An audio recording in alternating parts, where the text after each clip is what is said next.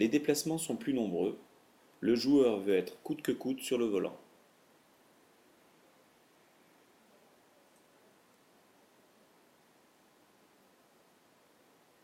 Les déplacements sont effectués en grande majorité par des pas courus.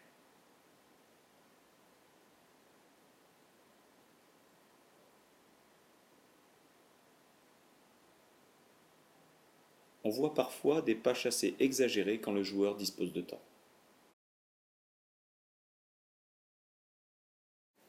Les appuis sont aléatoires ou instables au moment de la frappe, et de ce fait, le joueur reste légèrement déséquilibré après.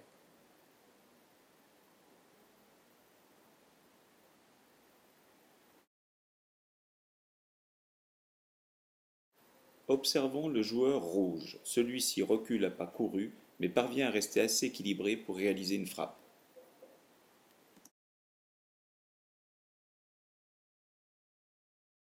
Observons le joueur en noir.